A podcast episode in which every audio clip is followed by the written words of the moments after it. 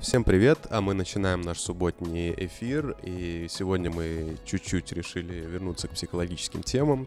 Сегодняшняя наша тема — это связь тела и психики, э, и у нас в гостях клинический психолог, член Ассоциации танцевально-двигательной терапии, руководитель студии креативного танца и перформанса под названием «Кураж» э, Георгий Цибульский. Доброго времени суток, друзья. И вместе с ним пришла его соведущая и ведущая психотерапевтических групп э, Ульяна Шапира. Всем привет. А, собственно, вот такие у нас гости. Мы сегодня много о чем поговорим. И о телесно-ориентированной терапии, и о ее истории, и об остеохондрозе, о том, э, какие подходы вам ближе. В общем, очень много о чем. Так что оставайтесь с нами, будет интересный эфир. Вот, а сейчас я представлю тех ведущих, которые у нас есть сегодня. Это Лена. Всем привет. Это Николай Вороновский. Здравствуйте.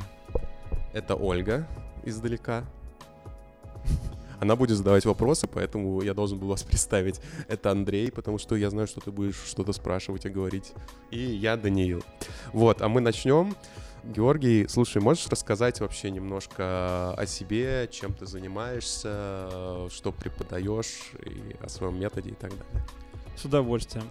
Ну, свою профессиональную карьеру как специалист, психолог я начал в 2015 году в больнице Ганушкина. И как только пришел в больницу, э, взялся за несколько направлений. Первое — это тренинги по танцевально-двигательной психотерапии для пациентов, которые находятся в стационаре. Это закрытые встречи, всего их э, четыре, где мы с пациентами с помощью методов э, танцевальной педагогики, телесных практик справляемся с проблемами, э, которые возникают у людей с психическими особенностями, такие как сложности коммуникации, трудности самовыражения, э, выражение собственных эмоций, регуляция собственных эмоций. Второе направление, которое я веду, оно сейчас временно с ковидом у нас заблокировалось, вот, но ничего страшного, я думаю, погода наладится у нас в этом плане. А, это студия, про которую уже сказал Даниил. Вот, а, ее посещают участники а, которые проживают на территории Москвы, Московской области, приезжают, и мы занимаемся хореографией, занимаемся пластическими этюдами, если можно так сказать. В основном работа сводится к тому, что мы на занятиях делаем тренинги, развивая какие-то качества, такие как, например, Э, экспрессивное движение, э, групповое танцевание, где-то может быть погружение в собственные импульсы, в собственные ощущения и выражение их не с помощью там, вербальных моментов, а с помощью невербальных, ну, через движение, проще говоря. И итогом всего этого процесса является выступление на различных площадках. Вот э, коллеги из первой больницы Алексеева приглашали нас э, на различные мероприятия на Псифест. А также мы регулярно участвовали в концертах на территории больницы. Вот, но это вот если говорить про основные направления. Ну и помимо этого, как бы уже основная работа как диагностическая психолога и консультативная.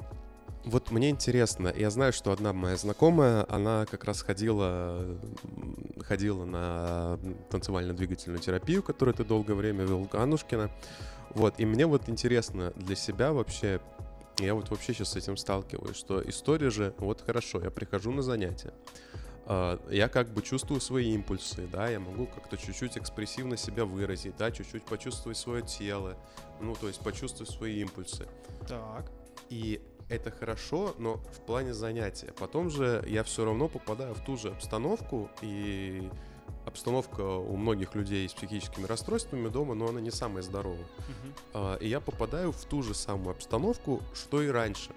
Где терапия, где эффект? Ну да, что-то это, это может помочь выбраться, или это скорее более больше какое-то поддерживающее место, где можно просто хотя бы что-то почувствовать себя.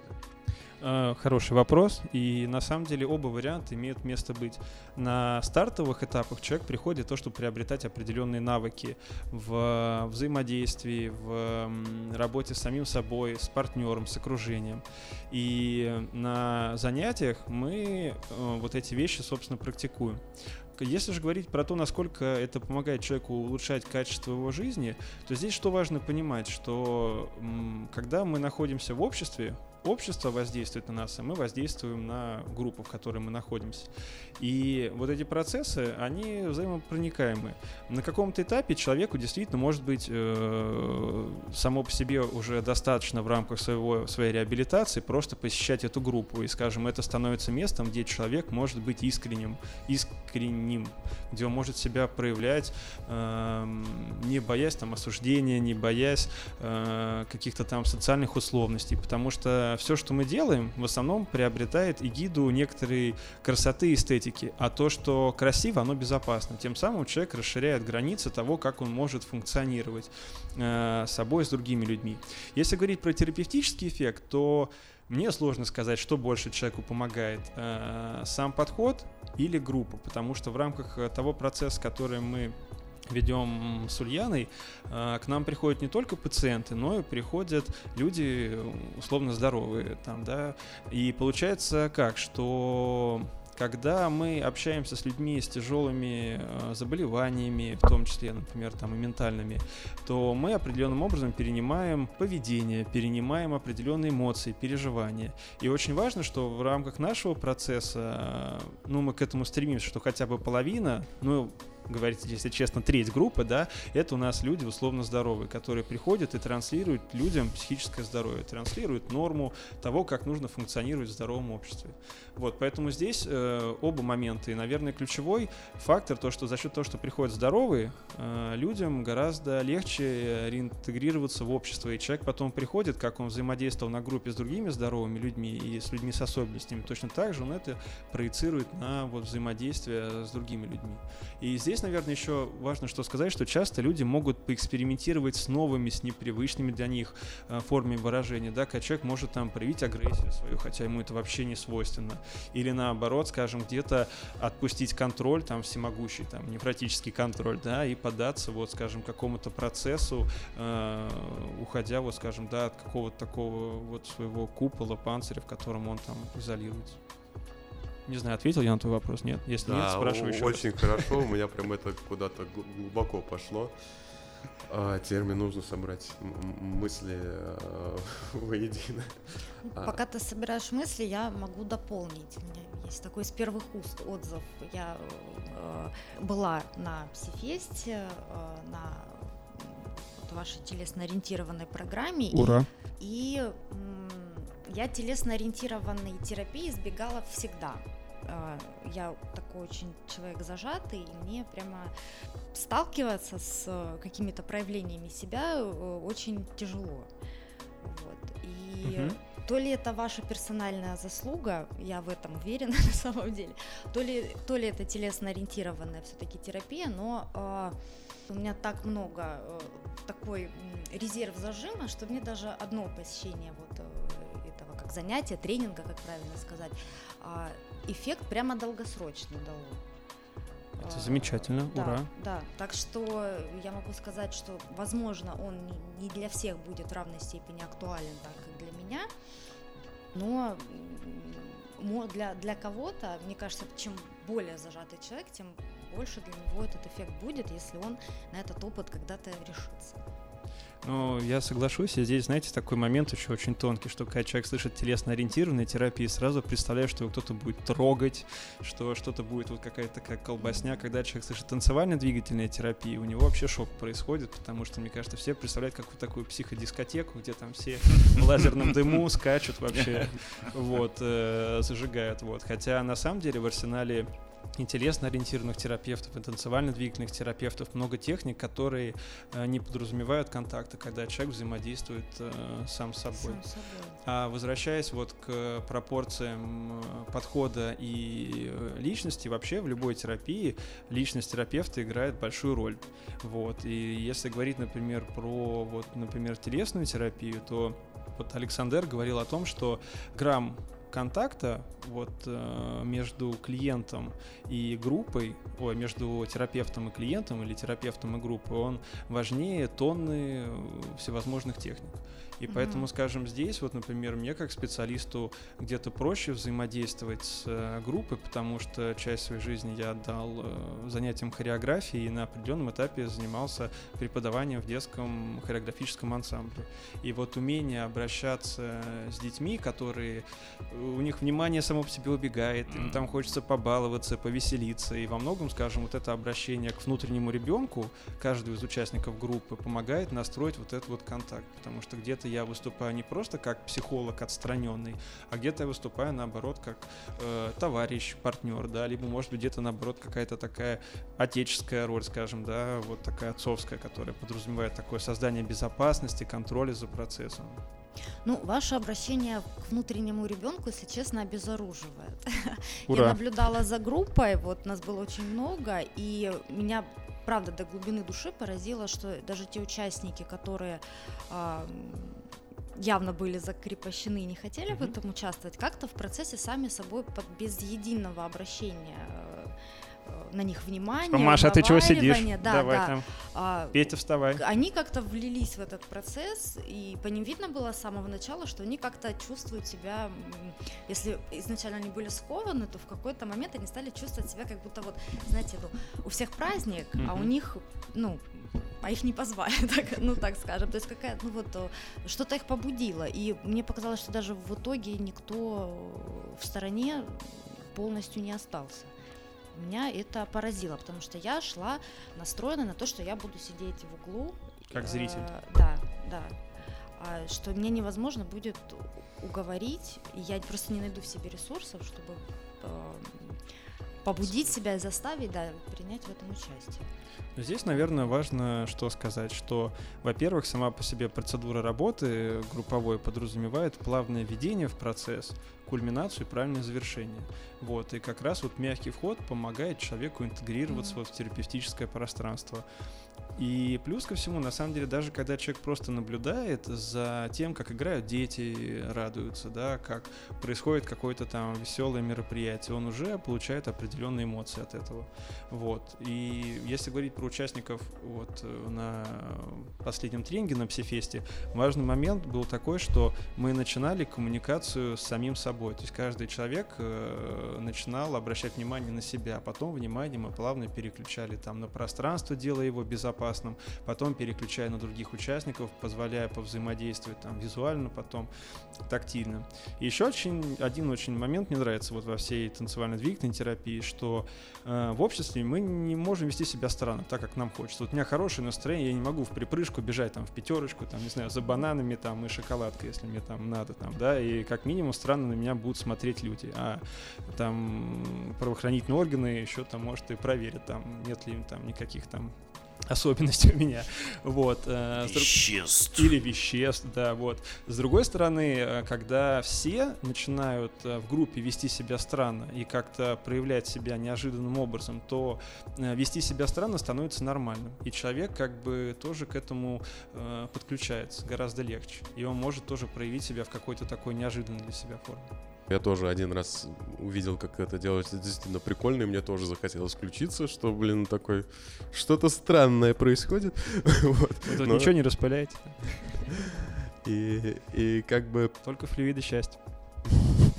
И как бы да, и это было прикольно. И я вот был на небольшом занятии, но это занятие что-то типа тяжело описать, ну, что-то типа цугуна. Вот. Это такое ознакомительное было типа занятие, и там были как раз парные упражнения, и там было очень простое упражнение, где вначале ты поворачиваешь руку партнера, потом он поворачивает твою руку. Но это не суть важно, суть, что там было взаимодействие, можно было смотреть, как друг с другом просто два незнакомых человека взаимодействуют. И вот мне отозвалось то, что говорил в середине просто. И я понял, что вот каких-то людей, я вот с ними стою, и я прекрасно просто понимаю их реакции, потому что вот я вижу, как он вот боится мне довериться. И я понимаю, что ну, у меня тоже это есть. Я понимаю, почему он так делает. Это просто, ну, удивительно, что мы ничего не говорили, просто делали какое-то там упражнение, да, и, и я понимал их реакцию. А вот были люди, там была какая-то там девушка с кем-то парфюром, ну, то есть такая интересная, тоже раскрепощенная, то есть, ну, интересный такой более зрелый человек. И я понимаю, мне с ней работать очень интересно. Но я, я ее не понимаю, то есть она для меня что-то новое. другие я их понимал, а вот это я не понимаю, я пытаюсь ее понять, я не понимаю, почему она себя ведет так, как она себя ведет. И это очень был интересный опыт, что какие-то паттерны движений тебе понятны, а другие тебе очень интересны, но ты понимаешь, что ты в реальной жизни с этим, ну, как бы вообще не сталкивался. Это вот, э, мне кажется, ты как раз тоже вот об этом говорил, вот, и, ну, это действительно вот интересный опыт. Ну, часто в тренинговом пространстве сталкиваются люди, которые имеют очень различный опыт, да, кто-то в детстве занимался танцами, я не знаю, там какими-нибудь джигитовками и вообще там всей толпой, братвой там танцевали, скакали, а кто-то абсолютно этого не касался. И как раз вот таки в терапевтическом пространстве сталкиваются а, две, скажем, такие неизвестные вселенные, скажем, какие-то люди чуть больше похожи там, да, друг на друга, какие-то люди э, совершенно не похожи. И только через исследование вот этой неизвестности, которая часто, кстати, человеку не то, что это вот хорошо, что вот у тебя, Данил, это вызвало интерес, а у кого-то это вызывает испуг, и человеку кажется, что незнакомое, неизвестное, оно страшное, оно пугающее, как бы, поэтому здесь можно только похвалить тебя за смелость в исследовании, что, скажем, у тебя был такой вот интерес к этому. Еще Лев Николаевич э, Толстой говорил, вот очень мне нравится эта цитата, я люблю ее приводить, чтобы человек э, учился хорошо, нужно, чтобы он учился охотно. И вот этот интерес, который есть, надо его в жизни очень лелеять и в себе поддерживать. Радио Зазеркалье. Сегодня там, а завтра здесь. А мы продолжаем наш эфир. Напоминаю, что у нас в гостях сегодня коротко тебе представлю танцевально-двигательный терапевт. Георгий. Георгий, Ты просто так, так, э, так посмотрел как-то задумчиво. Просто картина красивая за спиной, я немножко провалился. Леса, поля. У нас тема эфира — это связь тела и психики. И мне хочется задать вопрос, который такой животрепещущий. Ну вот я вот сейчас ехал и думал, ну у нас часто какие-то там дома события, да, и мы уходим из дома с каким-то определенным зарядом. Особенно если это регулярно что-то происходит, этот заряд достаточно сильный, да. И вот на танцевально, ну вообще на телесной ориентированной терапии, вот как вот вы с этим зарядом как-то работаете, уч- учите его как-то переваривать, или ты как бы смысл в том, чтобы человек пришел и переключился? Но если говорить про терапию, то здесь, наверное, важно понимать, что телесная терапия — это метод, да, это как газовый ключ. И ты можешь, не знаю, закрутить гайку, можешь починить газопровод, можешь там забить соседа там, да. И важно понимать, что э, в рамках этого подхода разные запросы прорабатываются. С одной стороны, я могу человеку помочь э, там научиться, например, с этими неприятными импульсами и вот этой какой-то энергии, да, там эмоциональной, работать самостоятельно. И точно так же, скажем, в рамках терапии мы, например, прорабатываем, ну, если мы говорим про индивидуальный например, подход, да, мы прорабатываем взаимоотношения, например, чтобы какие-то цикличные конфликты, например, да, неприятные, которые дают вот этот заряд эмоциональный, чтобы они э, не повторялись. Вот, например, танцевально-двигательная терапия хорошо исследует э, тему сепарации индивидуации, да, когда мы учимся отделять, резать пуповину, мамкину, папкину, там, бабкину, деткину, в общем, отделяться вот как-то от семьи. И очень часто бывает, скажем, когда мы говорим про больных ну, плохое слово больных, но даже вот я говорю, там, например, про болеющих деток, да, то часто, например, болезнь ребенка, она опирается на какой-то системный конфликт, да, в семье. И, скажем, болезнь ребенка становится тем моментом, примиряющим там папу с мамой. Mm-hmm. И, например, папа с мамой не ругаются только когда там у там маленького Жорик температура, как бы, да, и ребенок научается тем самым э, болеть, тем самым примиряя как бы родителей, и он стремится к тому, чтобы они там не ссорились, не ругались. И отвечая на твой вопрос, здесь может быть два пути. И на одном этапе, да, я могу, например, сначала при работе с клиентом его переключить с негативных переживаний, позволя, позволяя ему с ними соединиться, их выразить э, телесным или, например, э, там, вербальном, на, на вербальном уровне проговорить их. Э, либо же потом научить его с ними справляться с этими переживаниями, либо из этих вообще вот дисфункциональных отношений уходить, дистанцироваться. И мне кажется, второй вариант, когда мы выходим из системы патологических отношений, он более психологичный. Скажите, Георгий, а э, есть ли, э, э, и наверняка же есть, и в чем разница в вербальном выражении своих там эмоций, да, зажимов и в соматическом? Телесном выражении. То есть, а может ли одно заменять другое? Или скорее, как я понимаю, что не может?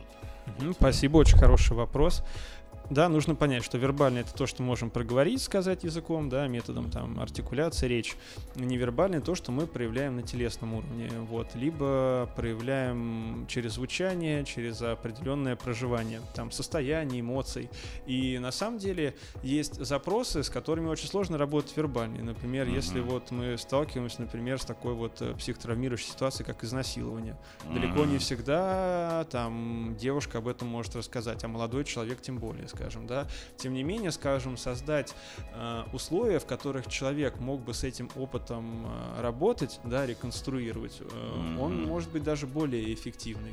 Mm-hmm. Вот, поэтому здесь важно понимать, с каким запросом пришел клиент, да, то есть это, например, посттравматический синдром расстройства ПТСР, mm-hmm. там, да, мы можем с этим работать. И на каком-то этапе, например, когда мы э, поработали с этим невербально, да, телесно, человек потом может эту тему уже обсудить непосредственно. И здесь очень важно отметить, что э, телесная терапия не сводится к там зарядке и гимнастике, да, это, понятно, типа не руки выше, там ноги шире, понятно, да, а да. к вопросу о том, что на каком-то этапе требуется анализ. Просто в любом случае работа всегда идет на том уровне, на котором клиенту комфортно. Если он где-то не готов погружаться в психотравмирующую ситуацию, то э, неаккуратный, неопытный терапевт может человека там, скажем, да, утопить в этих эмоциях и вызвать только отторжение. Угу. И тот самый вот э, грамм контакта между терапевтом терапевтом и клиентом, он будет утерян. Спасибо. А еще я хотел спросить, у вас, вот вы, может быть, тут даже уже чем, кем-то изучено или э, какое-то, может быть, у вас мнение на этот счет. Мне кажется, что последние десятилетия, особенно как-то вот вообще люди все больше как будто прибегают именно к телесному выражению себя, начиная от футболок с надписями и заканчивая татуировками, пирсингом, ну и всем пластическими операциями и так далее. Что вот как будто вот нарастает этот поток какого-то вот выражения через тело. Вот Слушайте, это. интересный вопрос вообще. Давайте порассуждаем. Mm. Вообще есть такая закономерность. И раньше это было табуировано, да, вот заметьте. То есть вот ну, смотря татуировки где, все эти. Ну, если мы брали какое-нибудь ну, архаичное в, общество. Нет, там... в нашем ну, викторианскую эпоху еще недавно Йо-хо-хо. вспомним, да, какой-то там джентльмен с татуировкой с серегой в ухе, ну, да, но ему его ни в один клуб не пустят. Типа, господи, видели, видели у нее лодыжку видно, какая развратница. Да, да, да, да, да. И вообще одна девка-то идет по улице одна и без это гувернантки. Непорядок. Без ну. Ну, на самом деле, вот есть интересная взаимосвязь э, между тем, как э, наказывали детей, да, и как, скажем, формировалась психика там, да, и вот есть даже определенные исследования между тем, что э, на каком-то этапе возросшие физические наказания в плане там шлепания по попе э, в дальнейшем у взрослого человека искажали э, сексуальную сферу, да, и, скажем, какие-то сексуальные практики, uh-huh. которые реализовывал человек, они приобретали именно такой характер э, повреждающий. И uh-huh. здесь э, какие моменты? С одной стороны, э, все опирается на тело. Наши зоны удовольствия э, в мозге, которые у нас находятся, активируется точно так же система и наказания. И зоны э, боли и удовольствия, они достаточно, э, как это правильно сказать, перекликаются, перекрывают друг друга. Uh-huh. И когда мы говорим, например, про э, изменение вообще вот э, тела, про количество татуировок, там, про там шрамирование, пирсинг, uh-huh. то здесь, э, мне кажется, часть э, правды этой, почему так происходит, она лежит непосредственно в желании человека к какому-то определенному саморазрушению. И здесь надо сказать, uh-huh. может быть, спасибо урбанизации, большим городам. И в среднем, э, если смотреть, как люди, например, там 20-30 лет назад проводили время во дворе, там набивая синяки, шишки, там, не знаю, Мордовойчиком, да, таким между дворами. Of course. Вот, э, оно имело место быть. То сейчас, скажем, наоборот, люди часто находятся вне тела, скажем, погружаясь э, в социальные э, сети, в, эм, скажем, не знаю, какой-то такой взаимодействия. мгм. Вот, что отдаляет человека от тела. Они даже не видят мимику друг друга, в общем, зачастую. безусловно. Да. Вот. И на самом деле я-то вот, грубо говоря, абсолютно не против там, да, там, татуировок, не знаю, всевозможных там переделочек. Мне вот очень нравится в Инстаграме, я слежу за восхитительным мужчиной, Дарк Аллен. Мужчина делает из себя инопланетянин. Отрезал себе уши, нос, губы, забил себя татуировками, у него залиты э, зрачки черным, вот. И, ну, я понимаю, что у человека, наверное, не все в порядке, как бы вот с э, внутренним миром, что он вот так вот, скажем, себя отделяет. Тем не менее, мне кажется, часть все-таки ложится не на какие-то психические особенности, связанные со стремлением к саморазрушению, а э, стремлением выделиться как-то вот среди контекста. Потому что, например, вот в Советском Союзе как было, да, культурно-исторический подход, выше, быстрее, сильнее. Спортсмены там, вот у кого-то там юношеский там по там волейболу, кто-то там по, не знаю, футболу занимался. А В нашем же контексте, скажем, да, вот современности, нет необходимости быть, я не знаю, каким-то там, может быть, интеллектуалом, можно просто, не знаю, сделать себе красивое тело, там, забить его татуировками и быть при этом популярным. Мне кажется, это со- социально-культурный условие. Спасибо. Мне кажется, что это вообще в любой сфере так. Мне, например, нравятся такие штуки, когда люди там себя забивают, когда у них есть красивая какая-то татуировка, Мгм. когда у них есть что-то, что мне близкое, какая-нибудь там, вот у нас тут сидит определенный человек с Монтли Крю футболкой, вот, ну то есть что-то в этом есть. А, и мне кажется, что это как во всех остальных сферах, что когда это чуть-чуть, когда это с какой-то эстетикой, то это как бы, это, ну, это вызывает, это нормально, это вызывает у меня что-то, да, и в этом что-то... Мне не важно, если у человека небольшие там татуировки, мне не важно, какая у него цель, там, поразить кого-то или что-то, да, но мне важно, что это во мне отзывается. А если у человека становится этого слишком много, то это уже какая-то, ну, не знаю, это симпатично, но меня это, например, немножко ну, напрягает, потому что это уже какой-то перебор, мне кажется. вот. Вот одна наша общая знакомая, кстати, хвасталась тем, что делала татуировку каждый раз после того, как у нее случалась истерика. Возможно, что через несколько лет она вся будет покрыта татуировкой. Мне кажется, знаете, это популярные случаи татутрянки. Ты забил одну, и они начинают расползаться. Это как-то так работает, хотя это не точно. Мне, честно сказать, знаете, особенно вот на руках, ногах, э, это вот непроизвольная реакция. Первое впечатление, ощущение, что это кожное заболевание. А потом я уже вижу, что это татуировка. Не, ну история татуировок набирает вообще большой такой, Там Опыт сотни как бы. тысяч. конечно, там. Меня- Я же не говорю там о влиянии криминогенных каких-то моментов Да, там кстати, на тоже интересно. вообще нашу культуру. на Да, и, на, и на язык в том числе. Безусловно. Да. Сейчас же действительно вот эта вся история про соцсети, про то, что компьютеризация, все такое. У многих людей, у кого я встречал и по себе знаю, что сейчас у очень многих есть какие-то телесные блоки. И ведь на самом деле, как говорят, с этим же работает, ну, на самом деле, много всех подходов, они все считают, там, психоаналитики тоже, и вот то, что ты много говорил, да, вот это тоже, ну, психоаналитики разделяют это абсолютно. Да-да. Психоана- Вот, э, и они с этим работают, там еще кто-то, ну, то есть много кого. Им мне интересно, вот на твой взгляд, а, вот если у человека какой-то телесный блок, телесный зажим, без разницы, то важен ли подход или важна больше личность терапевта? Блистательный вопрос. Попробую ответить. Эм, Вообще, если брать вот психотерапевтические школы, психологические школы, э, они много преемствуют, да, взаимствуют э, друг у друга.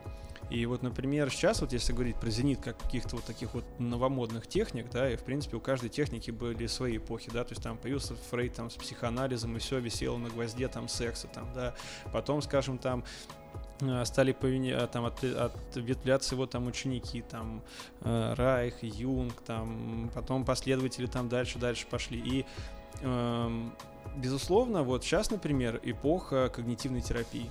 Да, то есть сейчас никто не хочет там окунаться в какие-то детские переживания, кто там, мамка там, как там, титька не докормила, там, чего там, кто там на горшке не досидел, не пересидел. Сейчас в основном вся терапия строится здесь, сейчас, то есть у тебя есть проблема, там, не знаю, я там, не знаю, потею, там, да, я начинаю думать о том, что я сейчас потею, начинаю потеть, я вижу, что я потею, начинаю маяться, вот, и вот он там порочный Еще круг. больше потеть. Да, да, да, вот я уже с ведра просто себя умыл там, вот, э, освежился, по- пошел в душ, из душа вышел, пошел снова мыться.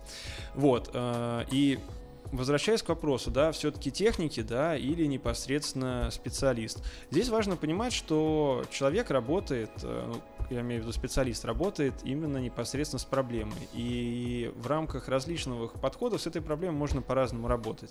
Э, Есть ошибочное такое мнение, что телесно-ориентированная терапия вот так вот прям работает вот прям только с психосоматикой. На самом деле, часто вот если мы говорим про психосоматические особенности, э, основная проблема психосоматических заболеваний это не какие-то психические сферы, а плохая диагностика. То есть очень часто, скажем, человек, недообследовавшись по каким-то э, правильным инструментальным исследованиям, приходит непосредственно к психотерапевту за там решением. Э, В каких-то моментах, скажем, э, психосоматика не является там, да, именно проблемой э, там психической сферы, а наоборот опирается там, да, на какие-то, скажем, э, невротические перверсии, там, да, либо какие-то, скажем, искажения. Э, А в таком- по-русски? А? По-русски. Ну, по-русски, что э, у человека нет какого-то патологического механизма, по которому э, психическая энергия или эмоциональная энергия аккумулируется в мышечном напряжении, да, там, что потом э, вызывает искривление позвоночника, которые вызывают соматические заболевания, там, либо, может быть, нарушение там э, какого-то поведения, что заставляет человека часто, например, там, не знаю, трогать глаза, либо, не знаю, как-то там питаться неправильно. То есть, скажем, это является следствием. То есть изначально, вот если говорить про психосоматические особенности, что вот такое, да, психосоматика, это когда э, не пережитые эмоции и вот, э, ну, это по-простому скажу, вот маленький ребенок, да, вот э, он хочет взять конфету, да, он тянется, он берет, берет, ему что? Мгм. Хорошо, он доволен, пока вот сладенького, да. С другой стороны, если ребенок э, тянется за конфетой, да, и мама ему запрещает, у него э, внутренне побуждается импульс, да, и вся его нервная система готовится к тому, чтобы эту конфету взять. Но если мама ему запрещает, э, он, вот этот импульс у него гасится. И когда это происходит один раз, в этом нет ничего страшного, да. Но когда человек научается свои импульсы гасить э, вот таким вот образом, да, останавливая тело, то нервная система, тело, оно все равно стремится к этому действию. И получается, что у человека вот э, формируется такой вот как э, функциональный блок, что вот он этого не может сделать, да, вот частый пример, например, про э, там сексуальную сублимацию, да, я там, грубо говоря, хочу там, не знаю, плоти и похоти, а вместо этого там начинаю там кушать бургеры в фарше, там, да, либо там, не знаю, там заедать там, к примеру, там что-то. И Возвращаясь вот к вопросу, да, Данил, ты так далеко уплыл, э, терапевт или техника, наверное, я бы делал все-таки акцент на непосредственно терапевта, потому что э, всегда это, ну, 50 на 50, да, именно личность самого эм, специалиста и техники, которые он использует. И, например, если специалист достойный, да, а не какой-то там мошенник, он не будет говорить, что вот знаете, вот э, там мы вот сейчас с вами там 4 года работаем, вот еще там 8, как бы, да, и там счастье придет. А наоборот, такой человек э, скажет, что вот, э, знаете, в условиях нашей с вами работы те методы, которые я использую, они являются низкоэффективными, например. И вам лучше обратиться, например, к какому-то другому специалисту там, или, например, там, к моему коллеге. Поэтому я, я голосую за специалиста. Ну да, двигательная терапия как э, обезличенная, это скорее уже муштра в армии, да? Ну, да. Хочется задать вопрос, если на него можно э, Коротко. ответить, да, и, и вообще хоть как-то можно ответить на него. Мгм. Мне кажется, это супер актуальная тема Давай, для давай, всех, давай, особенно- давай, давай. У всех разные ситуации, у кому-то нужно там три недели, кому-то там нужно действительно очень большое количество времени. И все-таки, на твой взгляд, когда вот стоит задумываться о смене терапевта и направления? Там через какое-то время? Через год, через два, через 17, через... когда у смертного Когда дра седины уже появляются, надо понять, что уже все. Не, ну это на самом деле шутки. Готовится уже к другому, да? Последний гвоздь будет забит в крышку гроба. Да, тогда терапия закончится. Но э, Здесь, наверное, как стоит отметить, что есть краткосрочные виды терапии, да, вот как вот я уже сказал, что сейчас популярна когнитивная терапия, она краткосрочная, да, но краткосрочная терапия помогает человеку решать какие-то актуальные проблемы, и спустя какое-то время, там, да, вот после краткосрочной терапии, а это в среднем где-то 3-6 месяцев, да, э, человек там спустя там год-полтора, ну, при определенных негативных условиях, там, да, он к терапии возвращается уже с несколько другими запросами.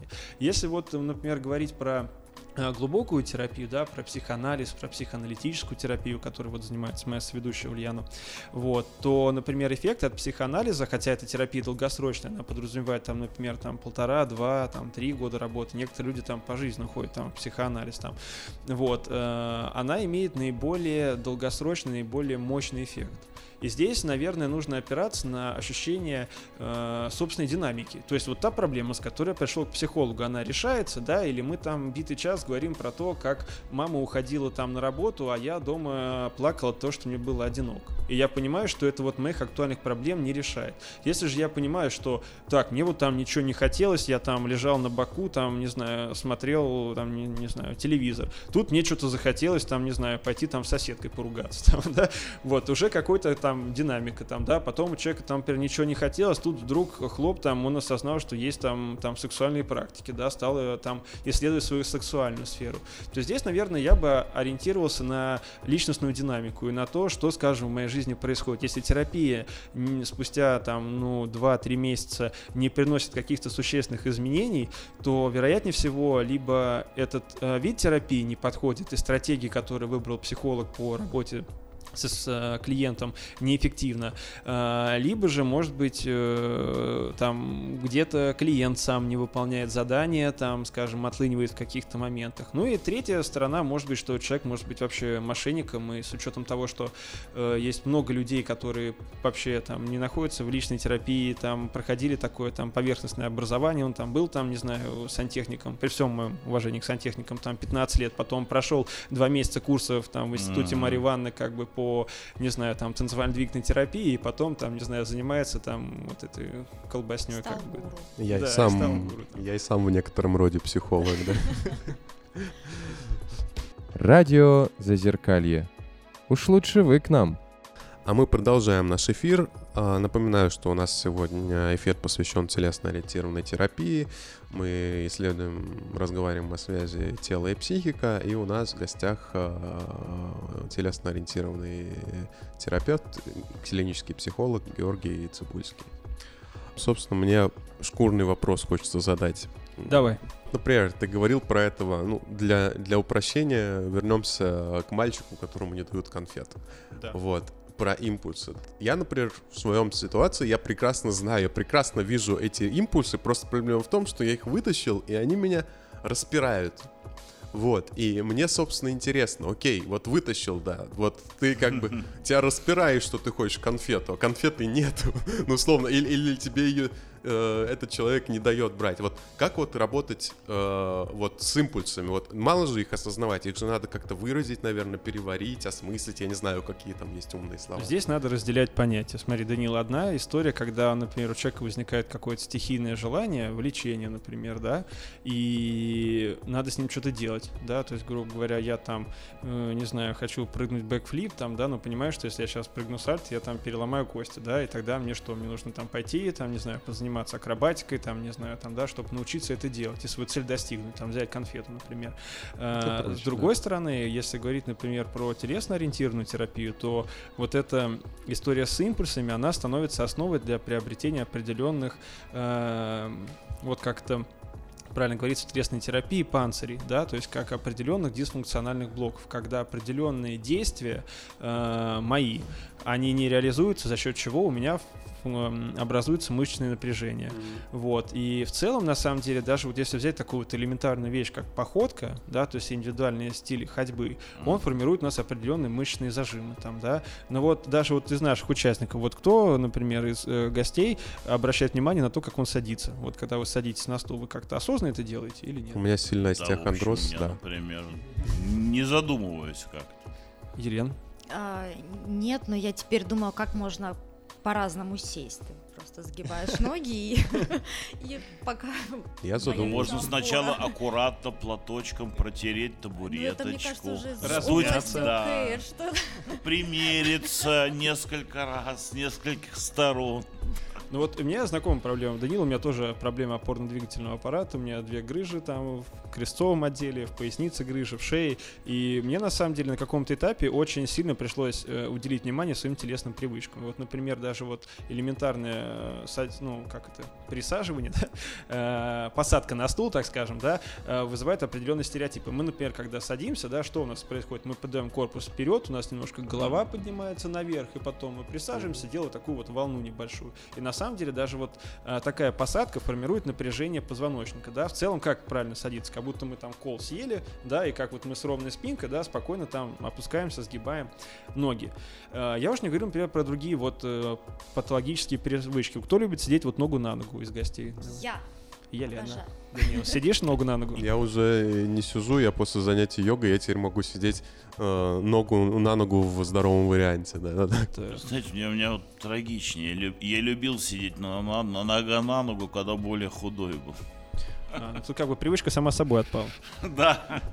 Ну, вообще, на самом деле, вот э, посадка, например, нога на ногу, она тоже формирует определенные сложности. Это скрут позвоночника, это перенапряжение определенных мышц. Плюс, например, сидеть там левую на правую кому-то удобнее, чем правую на левую. Человек все время садится так. Вот. И что в целом тоже функ- формирует функциональные блоки, формирует панцирные вот эти вот истории, которые человеку мешают. Ты, ты, ты отошел, мне кажется, очень далеко Да, от да, да, да, основного да. вопроса. Вот, мы немножко возвращаемся, да, и вопрос о том, что вот э, возникают импульсы, да, и возникают определенные панцирные зажимы. И вот к вопросу о том, что э, телесная терапия, она помогает вот от этих э, зажимов избавляться, тем самым человек э, избавляется от каких-то м, своих э, патологических реакций, в том числе это может быть влечение какое-то патологическое, может э, какие-то эмоции, которые он испытывает. То есть вот э, по-простому сказать, вот э, м, телесно-ориентированная терапия, она во многом высвобождает вот эту энергию эмоциональную, которая засиживается в мышцах. К вопросу, вот, допустим, есть какой-то импульс, да, ну вот в моем случае это импульс там к матери, к человеку, которым я живу, да, я, мне легко очень осознать, то есть я вижу этот импульс, я вижу, то есть, что это злость на то, что, ну, человек, ну, ведет себя определенным образом, и как бы, ну, не на равных, и который, ну, и до которого достучаться как бы нельзя. И каждый раз ты пытаешься, и каждый раз попадаешь в ту же ситуацию, и возникает злость. И я вижу этот импульс, вижу эту злость, могу э, сказать, в каком месте у меня в теле она формирует мышечный зажим, да, и это мне как-то все особо не помогает. Вот я все это вижу, осознаю. Вот э, и хочется понять, А вот может быть, тут манипулятивная ситуация со стороны матери, вы попадаете на одну и ту же манипуляцию? Ну, в данном случае я не особо вижу манипуляции. Я вижу просто, что это как, как бы... Все равно э, повторяется. Да, это как в стенку Делать ты бьёшься. чего? Делать ты М, чего? Такой делать. вопрос. Ну, опять, с точки зрения интересно-ориентированной терапии, упражнения, которые будут подбираться на сессии, они должны быть направлены на работу с той областью, в которой формируется вот это напряжение. Потому что вот эти вот, скажем, вот этот гнев, он аккумулируется в определенном месте, которым, в котором мы научались, э, ну, в котором наше тело научилось вот этот гнев аккумулировать. То есть часто это, например, торс, то есть это э, грудные мышцы, мышцы спины, руки, которыми мы можем, скажем, человека взять, ударить, там, не знаю, там, побить, вот. И вот если, например, брать какого-то, там, не знаю, например, классическую, там, да, телесно-ориентированную терапию, тот же, того же Райха, то Райх бы тебя, Данил, вот так вот положил бы, сел бы тебе коленками на руки и щекотал бы тебя до поросячьего визга, пока бы ты там кричал, орал, пока Так вот... я бы ему бы просто в лицо ударил, и на этом бы райк закончился. Райха-то в конце концов же и посадили, насколько я знаю, за мошенничество, когда он стал продавать приборы, аккумулирующие космическую сексуальную энергию, да, и Ну, он тоже дошел до ручки, бедолага. Да, он дошел до ручки, его посадили в тюрьму. блин. Ну, знаете, как бы вот эта вот э, м, волна, она может закружить голову, мне кажется, и профессиональному специалисту. Вот. Но во а многом... сколько как- занимаются всякими вот этими, а, как называют, тантрическими сексами, от которых людей потом в острое отделение возят, да, вот люди. там- Такого оргазма у меня еще не было, да. Вот. Но возвращаясь, да, вот к вопросу э, Даниила, да, что очень важно в этой ситуации обозначить э, функциональный блок, с которым должна быть работа. Если, например, э, смотреть вот, например, в рамках танцевальной двигательной терапии, да, то во многом, скажем, это должны быть движения, раскрепощающие вот этот функциональный блок, вот освобождающие вот это место. И во многом дыхание может нам с этим помогать, то здесь должно быть совокупность техник. Ну окей, хорошо, я приду, то есть я раскрепощу, я знаю место, да, я его уже пробовал и дыхательными, и йогой и так далее. У меня про- проблем как бы с этим нет. Но ты приходишь, ты попадаешь в ту же самую ситуацию. Ты его раскрепостил, ты попадаешь mm-hmm. в ситуацию, оно опять... Зажимается. Да, зажимается. В чем смысл? Ну это как качели получается. Смысл весь в том, что как бы помимо телесных практик, да, как я уже говорил, что телесная терапия, телесно-ориентированная терапия и танцевально-двигательная терапия не сводится там, да, к гимнастике. То есть как бы здесь должен быть анализ и должна быть работа над самим конфликтом. Да, и, грубо говоря, если в этой ситуации я не могу этот конфликт решить, не могу воздействовать на человека, или воздействие оказывается, скажем, неэффективным, то нужно выбирать другие стратегии, да, то есть либо там, скажем, дистанцироваться от этого, либо вот эту потребность, э, которую хочется получить, да, вот это вот благо, которое мы приобретаем от этого взаимодействия, пытаться э, дополнить как-то альтернативно. Mm. Ну, нужно просто экологично где-то к себе подходить. И здесь, конечно, вот, грубо говоря, одной какой-то там, грубо говоря, дыхательной гимнастики будет недостаточно. То есть здесь должна быть и работа именно над э, самой ситуацией. Над Иначе, как ты правильно сказал, оно так и будет, что, ну, грубо да, говоря, я, я себе его... спину разгибаю, пришел, у меня там как бы там ипотека, 4 кредита, там, э, там больные родственники, дети, кошки там опять э, в лоток промазали, там, ну и вот эта вот вся история как бы будет уничтожать, конечно. Ну а ну? потом панцирь, например, вы снимаете знаете, ну, должны же возникнуть какие-то другие вещи, которые, ну, защищают или, или правильно реагировать. Абсолютно на... верно. Да, Потому то что... с черепахи можно оторвать панцирь, но чем она будет защищаться? Ну, как черепашки-ниндзя, там, нунчаки, там, катаны. Но в том плане, что помимо защитного механизма панциря, да, который формируется у человека после этого, у него должны быть копинги, то есть стратегии э, совладания с э, вот этой ситуацией, да, и как в какой-то ситуации я научаюсь с помощью копингов не испытывать агрессию, то точно так же я в какой-то ситуации научаюсь из этого э, негативного процесса, из этих дисфункциональных отношений выходить. И часто это очень болезненно бывает, на самом да, деле. Да.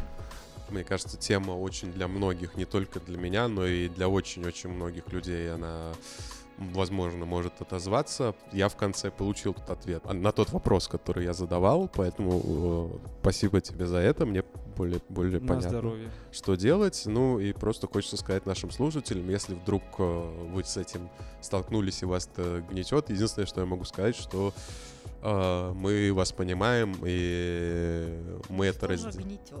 Нас тоже гнетет, и очень многие слушатели, да. И это очень важно.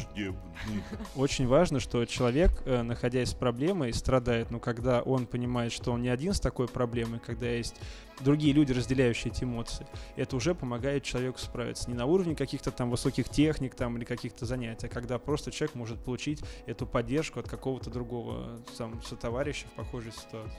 Хочется Давай. у нее тебя спросить еще, сейчас же у каждого человека есть свой голос, да, и не то, чтобы я был против, но если раньше человеку для того, чтобы иметь голос, нужно было чего-то знать, то теперь можно как бы ничего не знать, зато иметь свой голос и называться там любым психологом. Это Быть я... лидером мнений вообще при этом.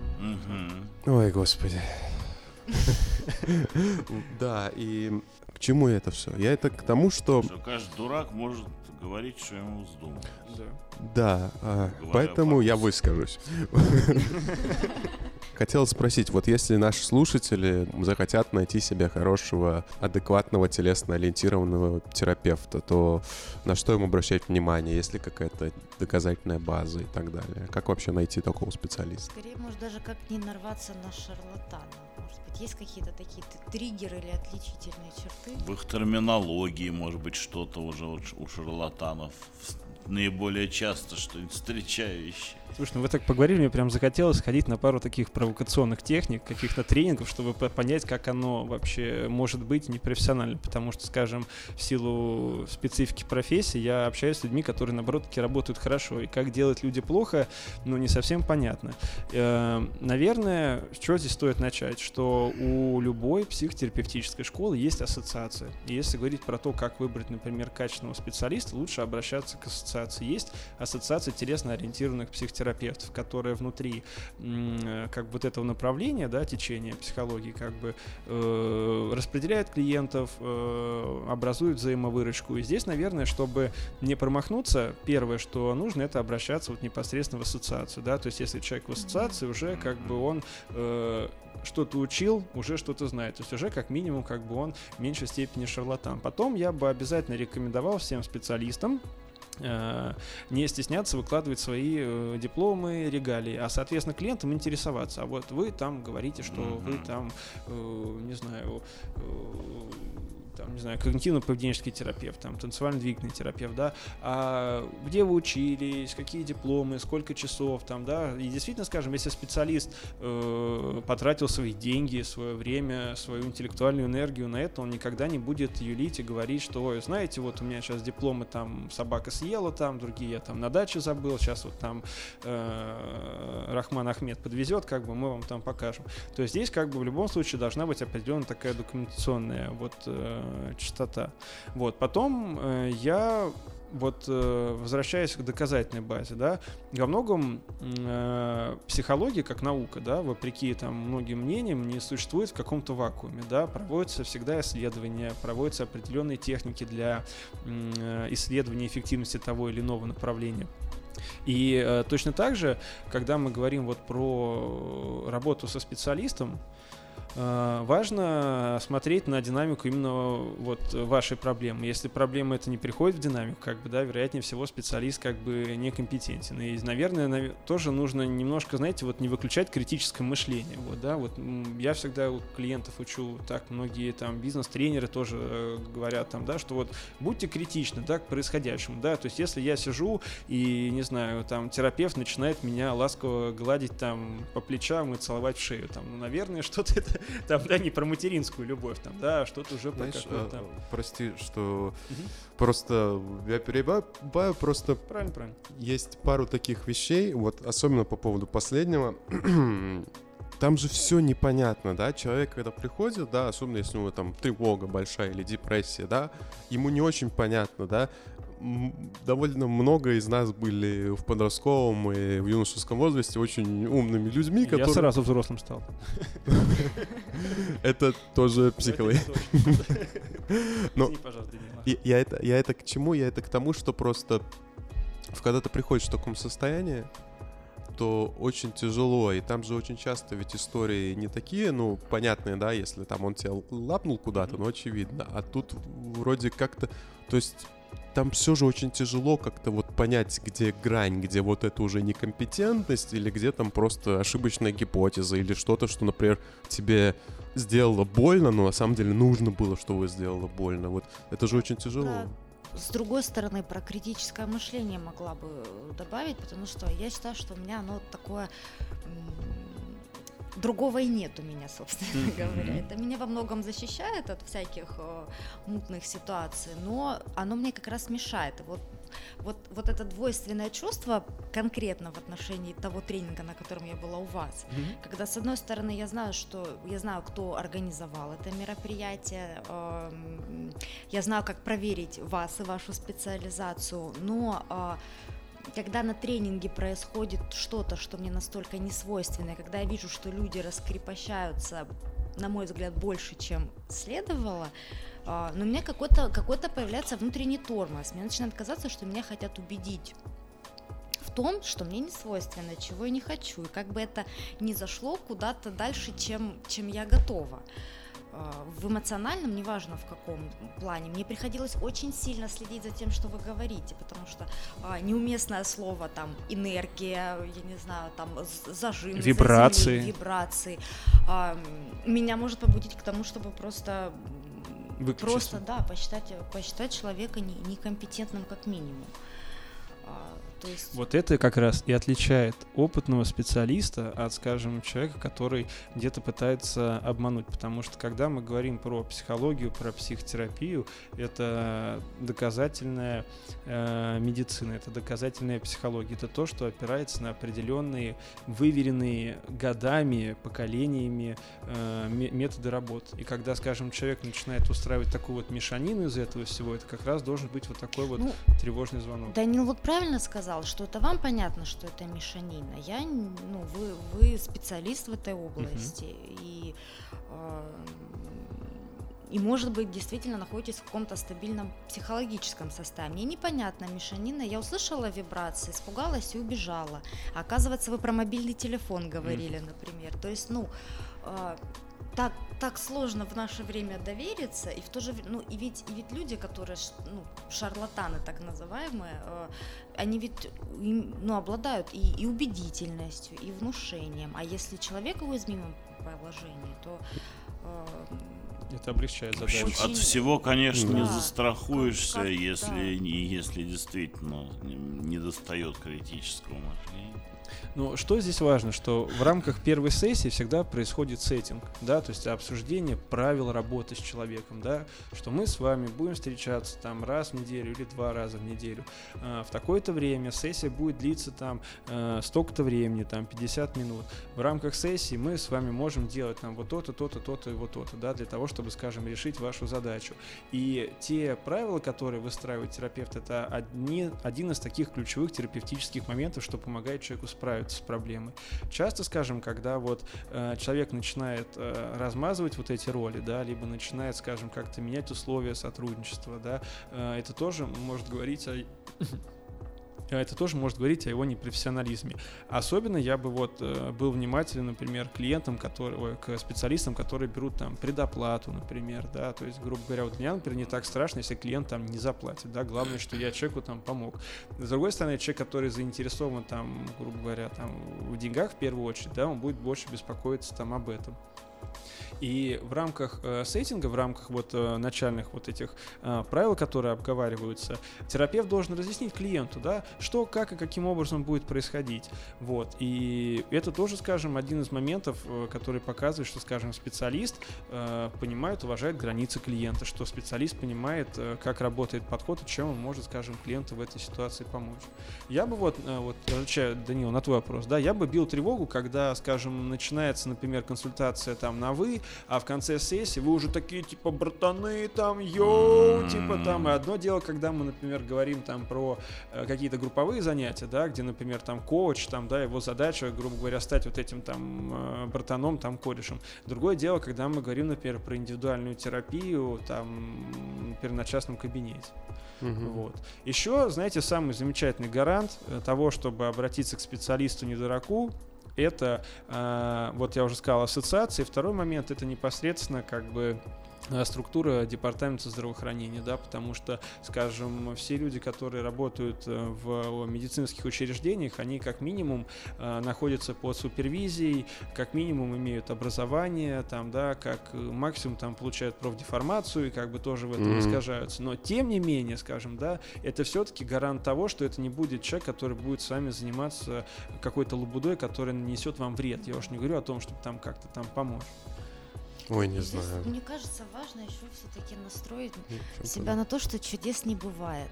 Очень часто мы попадаемся на то, что нам обещают 5-10 консультаций, три дня поголодал, и вот оно счастье. Сразу, знаете, Илья, я слышусь, было бы у меня, знаете, какое-нибудь там волшебное слово, там Аллахамора, там Авада Брадавра, там какая-нибудь, я не знаю, человек бы выздоравливал. Вот мне кажется, тогда бы нашей специальности, оно бы, она бы не существовала. Вот. Или существовал, но, знаете, это психолог был бы такой, знаете, человек в мантии, который такой, я пришел помочь. Там, ага. Супергерой. Скажите, а вот вы сами не встречались э, с тем, что с обвинением в свой адрес э, о, о том, что вы сексуально домогались? Это же, как известно, вот у психоаналитиков, например, нередко же бывало в практике. Многократно описан. Блистательный вопрос. Вот. э, на самом деле здесь э, важно что понимать. Э, я вот, например, да, вот как специалист, я э, в чем сложность моей работы? Что когда я, например, веду группы по танцевальной двигательной терапии, именно тренинги, да, то там э, несколько, Группа, нес- несколько иная позиция именно э, психолога, да, и ты там, скажем, выступаешь как э, психолог-тренер. С другой стороны, когда вот я, например, например, веду и, э, студию креативного танца и перформанса, то там я выступаю даже не столько в роли психолога, сколько в роли педагога. И, например, вот в чем разница между психологом и педагогом, да? Психолог э, чаще выступает э, в позиции зеркала, отражая человеку те или иные переживания, его мысли, наводя человека на какие-то вопросы, да, то есть психолог не может просто сказать там, а что у вас астма, да это вас мама там в детстве переконтролировала, как бы вот это самое там, да, вот вам там С вас ингалятор. 5 тысяч. Да, да. Да, за две минуты управились, как бы могли 45 не сидеть. Вот. А, например, позиция педагога, она наоборот. Педагог это, скажем, некоторый такой учитель, мудрец, если хотите, да, который, скажем, э, как более опытный может всегда, скажем, показать, как правильно, как надо. И, скажем, вот это вот эм, перекрестность вот этих позиций моих в работе, вот скажем, там в психиатрическом стационаре, она, конечно, формировала там различные ситуации. Но опять-таки, скажем, если я в рамках э, терапии, э, например, групповой, сталкивался с тем, что у пациентки на меня формировался там сексуальный перенос, да, например, то э, в дальнейшем э, я работал индивидуально с этой клиенткой, прорабатывая эту тему. И во многом, скажем, сам факт того, что человек может испытывать влечение, например, к терапевту, показывает, что это влечение человеку доступно. И, скажем, далеко не всегда это может мешать, скажем, да, вот э, работе. Я вот могу привести пример очень Не, ну, интересный. и, например, не- ну, если действительно там обвинение уже в полицию, там, да, вот что вот этот терапевт в меня домогался, ну, Но бог миновал 4 аборта и все хорошо. Но, но это не точно, это, это не точно, как бы вот. Не, на самом деле, как бы не было таких прецедентов, и я могу объяснить почему, потому что, скажем, у меня очень, э, как бы, правильная профессиональная идентичность, скажем, да, я очень хорошо понимаю границы, рамки каких-то процессов, скажем, и э, важно это разделять, и во многом, скажем, это определяет, э, скажем, да, профессионализм. Нет такого, скажем, да, что вот там, это моя клиентка, да, а потом через 4 сессии, как бы, да, она там моя там любовница, да, как бы там мне бы там ей там не хотелось там, вот, э, и на это есть э, определенная причина, потому что, скажем, приходя в профессию, да, психолог, важно понимать, что психологом тебя делает не просто там диплом, да, а психологом тебя делает определенное мировоззрение, определенное мироощущение, собственное позиционирование. И только в той ситуации, когда ты в этой роли находишься постоянно, да, ну, за исключением каких-то маленьких там моментов, да, когда ты можешь себе там позволить там побыть в кругу друзей, там, скажем, да, или там с близкими, Хотя это тоже не точно. Вот. Сложно выключить психолога. А, Это как раз позволяет, скажем, да, вот так вот э, границы эти выдерживать. Радио Зазеркалье.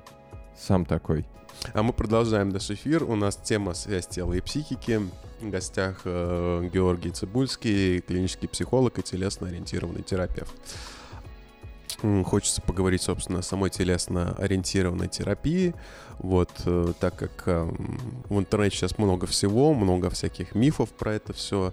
Вот, можешь немножко рассказать О байках, о байках? о да? Всяких небылицах. Ну, безусловно, на самом деле, как правильно сказал Даниил, много развелось разных людей. Кто-то компетентный, кто-то некомпетентный. Часто, как это бывает, на человеческом, на человеческом доверии, на человеческом незнании люди как-то вот э, строят свои бизнес-планы. Вот, один из распространенных мифов, то, что вот, знаете, гуляют мимасы по интернету, такие картинки с э, информацией, вот, э, что если там, не знаю, человек там много злится, у него там болит печень, если у него там много ответственности, у него болит шея, и в целом где-то вот На уровне не болят таком. мозги. ну да, и где-то на таком бытовом уровне оно действительно, скажем, перекликается. Но на самом деле телесно-ориентированная терапия достаточно ясно говорит о том, что нет такой вот прямой взаимосвязи между определенными проблемами и э, каким-то вот конкретным моментом. Что если у человека там проблема с любовью, то у него болит там сердце, если у него там, не знаю, какой-то, не знаю, там обида у него там страдает, не знаю, там ухо. То есть как бы один из основных мифов таких, то что нет вот такой вот прямой взаимосвязи. Взаимосвязи выстраивает телесно-ориентированный терапевт непосредственно в работе с клиентом, э, выясняя, какие э, импульсы э, возникают у человека в ходе работы, ой, в ходе деятельности и какие именно мышечные блоки, мышечные панцири формируются. Вот. Второй такой популярный миф, что нужно расслабиться из серии. Вот у меня там психосоматические проблемы, у меня там столько сложностей, тебе говорит, да ты просто расслабься. Вот. Э, и здесь, наверное, не про то, что нужно в какой-то момент взять и выключить там напряжение и расслабиться там, да, ну, растечься на стуле, а к вопросу о том, что расслабляться нужно, но нужно просто отдыхать от какого-то процесса. Как говорится, там, хорошо поработал, там, хорошо поешь, там, да, или там, хорошо отдохни. Еще одним таким распространенным мифом является, что зажимы нужно снимать сразу, как мы вот с Данилой обсуждали, да, что вот у меня там, грубо говоря, какой-то конфликт произошел, у меня напряглась челюсть, да, вот многие мышцы челюсти связываются тоже с гневом, с агрессией, вот я начинаю там челюсть свою так вот как-то э, сильно разминать, чтобы сразу она расслабилась, это тоже на самом деле э, немерно, потому что э, в целом как бы это не избавляет человека от э, мышечного зажима, не избавляет от мышечного панциря и в целом только, скажем, человек уводит от какой-то его э, к конкретной цели, а цели, в которую, к которой мы стремимся в рамках терапии. Еще вот момент, я немножко его касался, да, относительно того, что много мифов, что телесно-ориентированный терапевт э, любит трогать людей, что обязательно, если я приду на телесную терапию, будет телесный контакт. Вот, как я уже сказал, абсолютная ну как не абсолютное, а большое количество техник подразумевает э, работу с самим собой, использование дыхания, вот, и, скажем, не требует включения там специалиста. Э, вот, может, многие на это просто половина надеются. аудитории разочаровалась. Я говорю, может, на это многие надеются, а вы так сразу отпихиваете. Это не подходит. Не, ну если я как бы не хочу этого, то я не против. И на самом деле в рамках телесно-ориентированной терапии, танцевально-двигательной терапии эти границы устанавливаются устанавливается в начале процесса. То есть а, готовы ли вы работать с контактом, там, да, готовы ли а вы... терапевт-то готов? У меня вдруг э, возникло. Но он на это учился, Если он вам получал пациент, который настроен на то, что вы его потрогаете. Ну, смотря где. Слушайте, ну это насилие над специалистом. Ну, тоже важно понимать, что если, скажем, э, телесная практика, которая связана, например, э, в работе с касанием, она достигает э, терапевтической цели, которую мы ставим на сессию и отвечает, там, скажем, задачам, которые мы преследуем в терапии, то это уместно. Если же, скажем, наоборот, касание будет, например, растормаживать пациента в сторону там, сексуальной активности, то это будет, наоборот, только клиента уводить от, скажем, каких-то терапевтических целей. Мне кажется, у вас масса курьезных случаев в практике. Вообще Больше, миллион. чем у другого. Ну, коли мы об этом заговорили, меня на тренингах пациенты э, душили, э, били по щекам, э, хватали там по-разному. Я никогда не забуду, как ко мне пришла женщина из правоохранительных органов. И мы с ней, знаете, так мило танцевали. Это была работа в творческой студии. Мы мило с ней танцевали вальс. И в итоге я, получается, пропускаю подругу, она пропускает меня подругу и берет на удушающий. Как бы так, на гильотину, как бы. Благо, какая-то моя там тоже некоторая искушенность в единоборствах позволила мне плечо поднять, чтобы она меня там уж совсем там не придушила, но она быстро отошла. Э, другой курьезный случай был, когда мы на тренинге, вот это я вначале говорил, э, четыре закрытых э, занятия, для пациентов стационара. Девочка-пациентка должна была идти на разбор всей больницы. Это вот, я не знаю, если наши слушатели ну, знают. Это расширенный консилиум, консилиум так, да. Вот, когда какие-то сложные случаи докладывают разные специалисты. Mm-hmm. И вот на следующий день он должен был быть такой вот, собственно, э, разбор. Вот, она пришла ко мне на тренинг, у нас было занятие про импульсы, когда мы учимся работать с импульсами партнера, да, то есть где-то реакция там соизмеримая импульсу, реакция несоизмеримая импульсу, вот. И последний этап у нас был такое в упражнении, как провокации различные. Я там предлагал ребятам там наступить на ногу, там как-то, может быть, пихнуться не грубо, там, да, где-то, может быть, пощекотать, если там партнеру это уместно там. Вот. И в итоге э, клиентка мне просто с двух рук как бы на отмаш бьет по щекам вот так вот Вот, и я стою, у меня в голове звон-перезвон, как бы вся группа в шоке. Мне показалось, даже музыка в тот момент выключилась, как бы, для меня оглушила. Это, на что я сказал, что воу-воу-воу, как бы, вот это импульс, такого импульса я еще, конечно, не получал. Вот, мы с ней, конечно, это обсудили, но потом это стало, знаете такой историей в больнице. Мне потом многие психиатры признали, что а, это тот психолог, которому пациент клещей надавала там. Вот, и как-то меня это немножко вот так преследовало. Но в целом из любого э, какого-то курьезного случая, из любой какой-то ситуации можно сделать тоже определенный контекст, определенный вывод. Если, скажем, терапевт имеет ресурс, вот, можно потом все это очень красиво развернуть в терапии. И в итоге потом, несмотря на всю комичность этой ситуации, вот эта девушка, она очень глубоко переживала то, что она вот так вот сделала. И где-то увлекшись процессом, она не оттормозила свою такую не совсем э, здоровую реакцию. Вот я был очень неловко. Я ее простил, конечно, вот, дал сдачу. Но это не точно. Но это уже совсем другая история.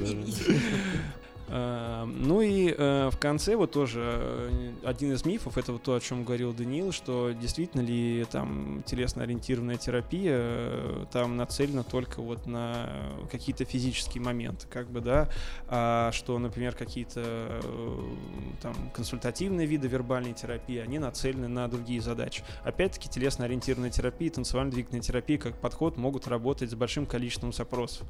Вот, это не обязательно может быть какие-то мышечные зажимы, зажимы, либо проблемы поведения. То есть это может быть и дисфункциональные отношения, и проявление каких-то нежелательных эффектов от, э, там, психофармакотерапевтического лечения. То есть здесь спектр очень широкий. Напоминаем, что у нас сегодня э, тема это связь тела и психики. И вот буквально на несколько минут ты можешь рассказать вообще о влияние остеохондроза шейного, грудного, поясничного отдела, как это влияет на психику и может ли вызывать там тревожные и депрессивные состояния.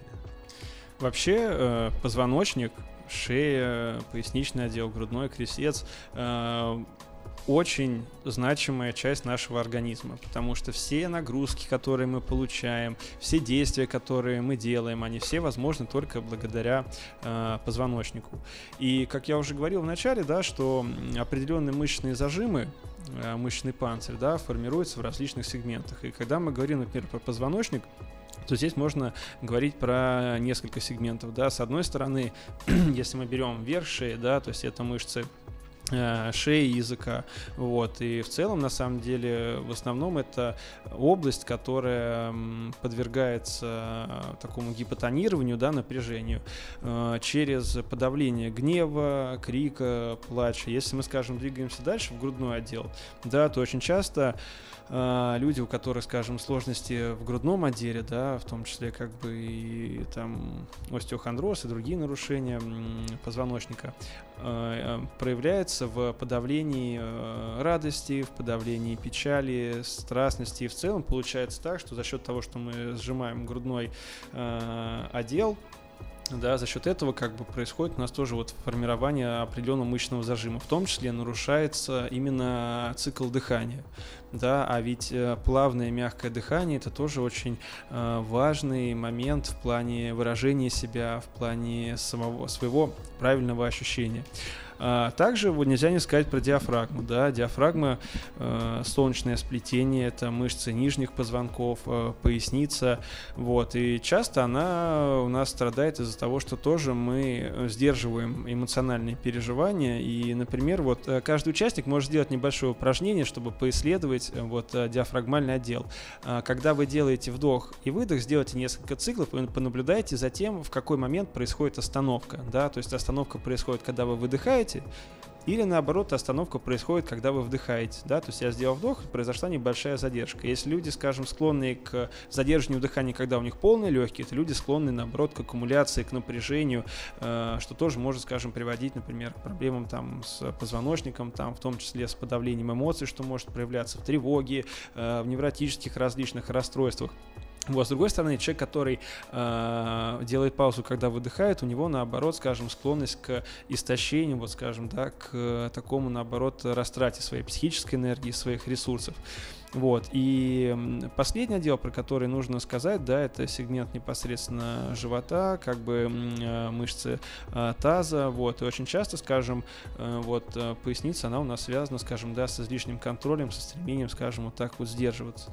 Возвращаясь там, да, к такому более широкому вопросу, да, действительно, проблемы с позвоночником проявляются не только на уровне проблем внутренних органов и заболеваний, но и проявляются в психической сфере. Чаще всего это проблемы, связанные с э, подавлением определенных переживаний, со стремлением к контролю. И в целом вот это напряжение мышечное может формировать неприятные ощущения, которые становятся триггером для тревоги, становятся триггером для, э, скажем, каких-то там истерик, триггером для, э, скажем, реактивных состояний, вот так бы я сказал. То есть э, реальная боль может, может и являться триггером и усиливать там э, усиливать, например, проявление тревожности у человека. Конечно. Я это начинаю... Да. Тревога, что это? Тревога — это проявление страха, mm-hmm. да, то есть у нас есть три вида страха, да, есть испуг, когда, да, я увидел там, не знаю, паука, я, я резко испугался, у меня есть страх, когда паук ползет по столу и меня кошмарит, у меня есть тревога, когда я думаю, что паук сейчас появится. И на страх у нас есть две реакции, да, это бей, беги, спасайся, либо замри, умри, ну, как да, да, опоссум там, вот. Извини, просто хочется вот, наверное, главное, важное э, спросить про яйцо и курицу. Да, окей, вот есть, есть зажимы, да, так. но а, все же, да, допустим, даже допустим, да, что у нас там остеохондроз грудного отдела, допустим, развился вследствие какого-то зажима, да, ну, допустим, да. что жим, ну, понятно, о чем речь. Но если даже зажим сейчас уберешь, у тебя все равно останется остеохондроз. Поэтому вопрос, как бы достаточно ли разбираться с зажимами? Психически. И, да, психическими. Или нужно, ну, нужно, или нужно еще вместе с, с этим разбираться с физическими. И, и добро сразу туда же, чтобы прям все спросить. Угу. Достаточно ли работать только с позвоночником, ну, с укреплением мышц позвоночника, и насколько та же йога, она с помощью нее можно совместить э, психическую и физическое. Прекрасный вопрос. В рамках телесно-ориентированной терапии важно не только, скажем, снимать мышечные панцири, но и при этом, скажем, заниматься физическим здоровьем. И, скажем, когда мы говорим про позвоночник, как человек там с искривлением позвоночника, там с гиперкифозом, э, как человек э, там с несколькими грыжами, могу сказать, что э, помимо психотерапевтических техник и работы по снятию зажимов, важно заниматься лечебной физкультурой, вот, и я бы, ну, не стал бы так, может быть, выделять йогу как направление, да, то есть есть, например, там пилатес, который тоже, скажем, во многом транслирует э, техники телесно-ориентированной терапии про соединенность, про э, ощущение э, себя в теле, про функциональность и выразительность движения, да, вот такую, как скажем, взаимосвязь, поэтому здесь обязательно нужно, конечно, заниматься построением мышечного скелета, да, то есть с помощью определенных упражнений вытягивать э, позвоночник, скажем, да, работать там над осанкой, вот, работать над здоровьем, потому что одними психотерапевтическими техниками, как бы, да, э, проблемы позвоночника не устранишь. Я как свои грыжи не приговаривал, как бы, да, пом- помог мне Центр спортивной медицины, как бы, да, и полтора года реабилитации, скажем. И здесь, вот, конечно, может быть, э, хорошо было бы использовать там э, йогу, там, да, вот, как ты спросил, но я бы уточнил, что есть отдельные направления йоги, да, вот, если я не ошибаюсь, такая йога острых состояний, да, когда люди с проблемами позвоночника приходят, и те упражнения, которые они делают на занятиях, они как раз помогают человеку справиться именно с этой проблемой, то есть они не э, травмируют. То есть основная здесь постулат должен быть такой «не навреди», потому что придя просто заниматься э, там с тем же искривлением позвоночника, там, да, или какими-то там протрузиями и грыжами можно там завернуться так, что в дальнейшем как бы только ретравматизирует тем самым усилив и психологические, и физические проблемы. Всем слушателям хотелось бы сказать, что если вы вдруг э, необычайно окрылены, вдохновлены речами Георгия, Ура!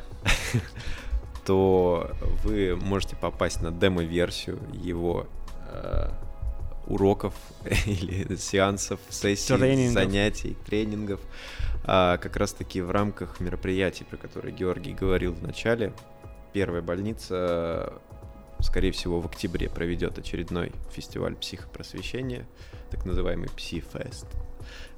И Георгий является постоянным его участником, и мы тебя там очень ждем, поэтому приходи, и мы приведем к тебе много людей, Ура! ура, которые товарищ. будут думать не только о том, чтобы потрогать друг друга, но и будут трогать Тебя.